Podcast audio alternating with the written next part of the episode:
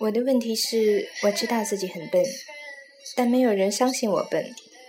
我的笨不是脑子不够用、不好使，而是在竖着容易和艰难两个路牌的十字路口，我永远选择艰难的那一边。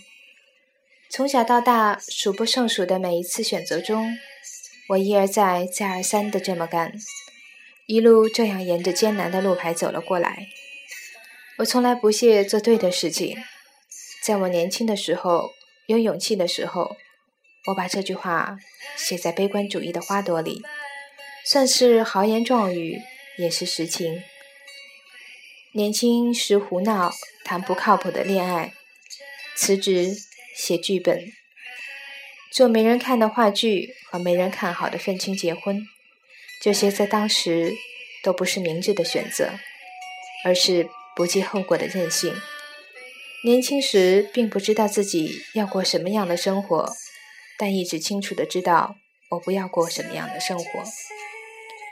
那些能预知的、经过权衡和算计的世俗生活，对我毫无吸引力。我要的不是成功，而是看到生命的奇迹，而奇迹是不会在容易的道路上绽放的。也许，在所有不被看好、无人尝试的错误的选择的背后，会有不曾见到的可能，不曾涉及的未知。未知让人恐惧，让人好奇，也因此证明你的勇气，成就你的自信。在每个死胡同的尽头，都有另一个维度的天空。在无路可走时，迫使你腾空而起，那就是奇迹。人是可以像犀牛一样那么的勇敢的，哪怕很疼也是可以的。看你疼过了，是不是还敢疼？大多数人疼一下就缩起来了，像海葵一样再也不张开了。那最后只有变成一块石头。要是一直张着，就会有不断的伤害，不断的疼痛，但你还是花一样的开着。巧妙的度过一生有何意义？不过是辗转腾挪的生存技巧。技巧越高，辗转腾挪的越好，就离真相本质越远。我宁愿选择笨拙的度过一生。我常听到有人表达他的感情，而所说的不过是他的需要、他的企图，以及别人不能满足他的需要时的难过和愤怒。我如此执着于记录自己的行为和感受，是希望借此能够从中发现一些真相，关于人的真相。观察别人当然也是一种途径，但是这比观察自己要难得多。这些需要洞察力，也需要对他人的兴趣。作为一个不善交际的人，我选择了观察自己。我希望能够发现。我在事情来临时的反应，对一个人的直觉是否准确？什么引起我真正的愤怒？什么事我最念念不忘的？我前后矛盾的行为来源于什么？等等。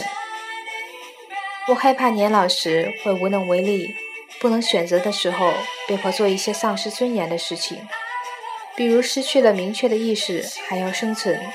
我害怕自己年老的时候变得软弱。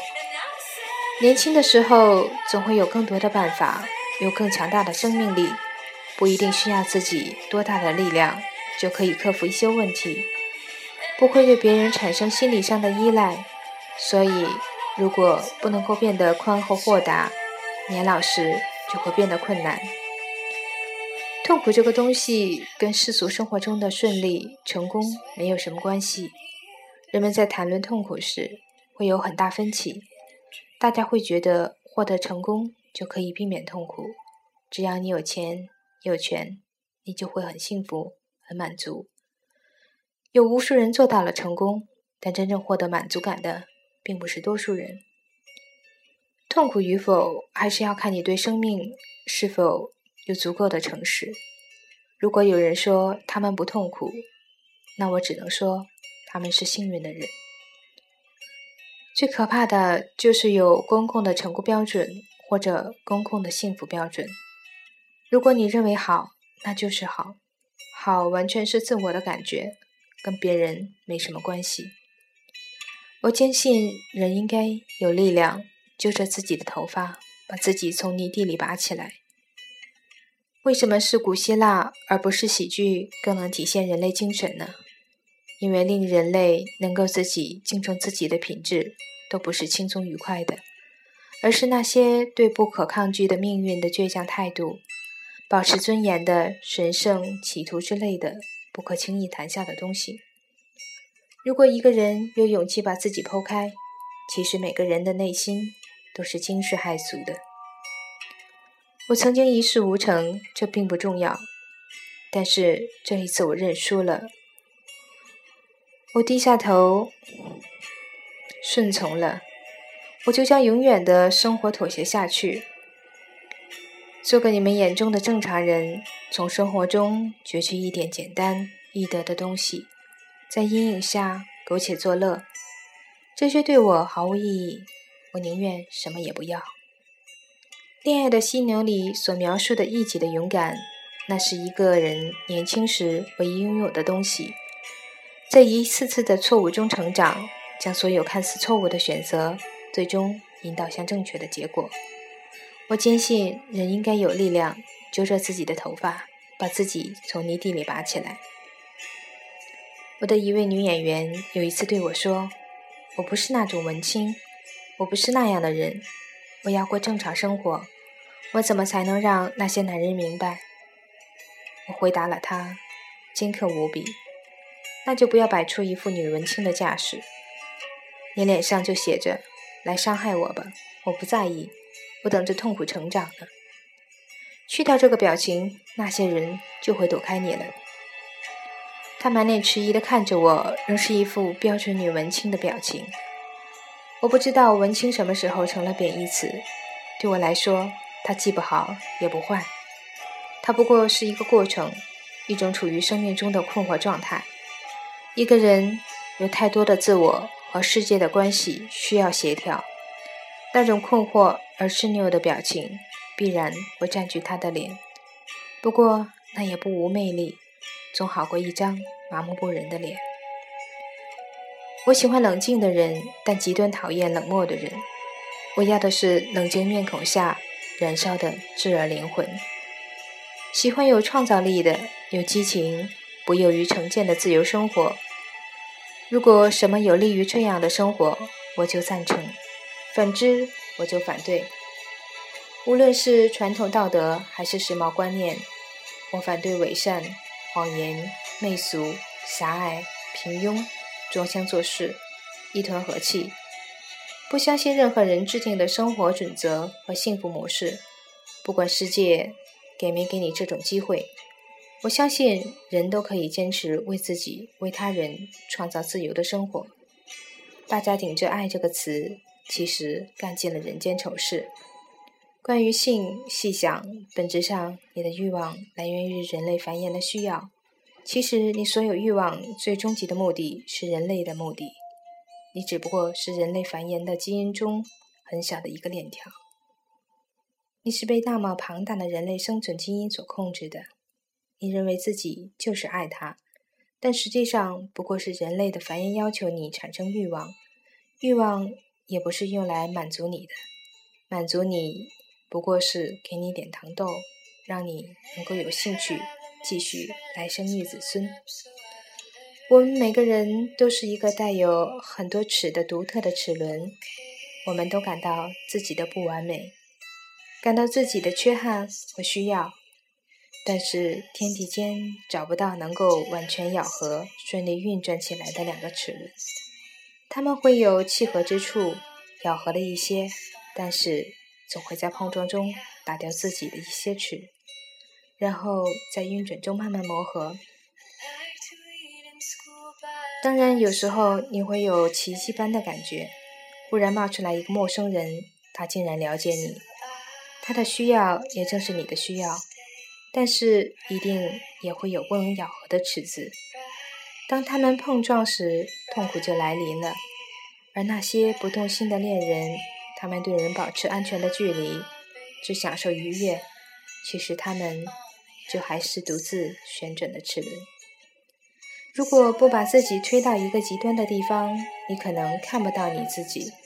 人的有把自己推到绝境的勇气。在伪善和恶之间，我宁愿面对恶，起码它更接近真实。没有比虚假的东西更伪善的了。敏感、任性又感情强烈，你的一生会因为这些品质而与生活碰撞的更多、更剧烈。我反对人忽视自己的任何一种状态。不要用“不正常”三个字来忽略或抹杀自己的任何一个特质，那就是你。人不能用忽略来解决问题。我不是正经人，但我是一个严肃的人。说一个人是正经人，意味着你要遵守社会规范、传统习俗，符合世俗道德。我不是那样的人，而严肃的人希望自己的生活是有目的的，不是随波逐流的，不是及时行乐的。是能获得某种意义，比如说关于人、关于世界、关于我们为什么坐在这里。既不是选择相似的人，也不是选择相异的人，是选择你爱的人和他在一起。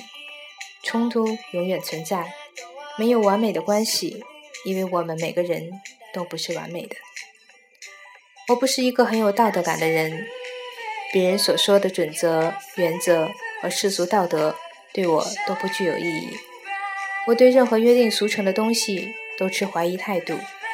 现在各种由时尚杂志和社会习俗规定的幸福标准，就是你认为你应该成功，你认为你到多大年纪应该有房子，应该买车，应该结婚，应该过什么样的日子。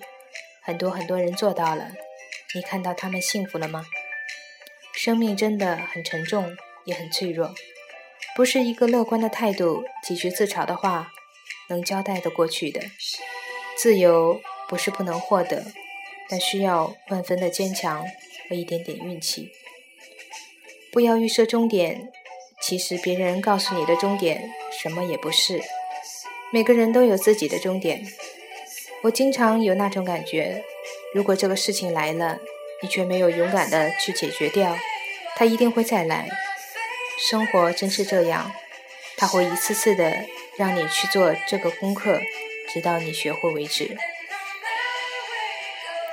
我没有看见过多少孩子让女人变得无私的情况，我更多的看到是孩子让女人变得更自私，好像顶着孩子的名义，很多事都可以做了，会变得强权专制。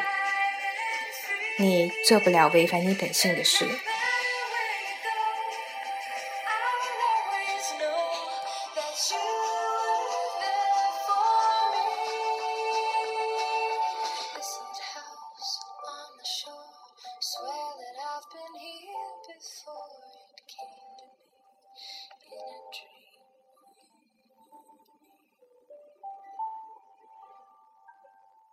这里是 FM 七四三九六，我是小春雨，感谢你现在的收听，祝你度过一个愉快的夜晚。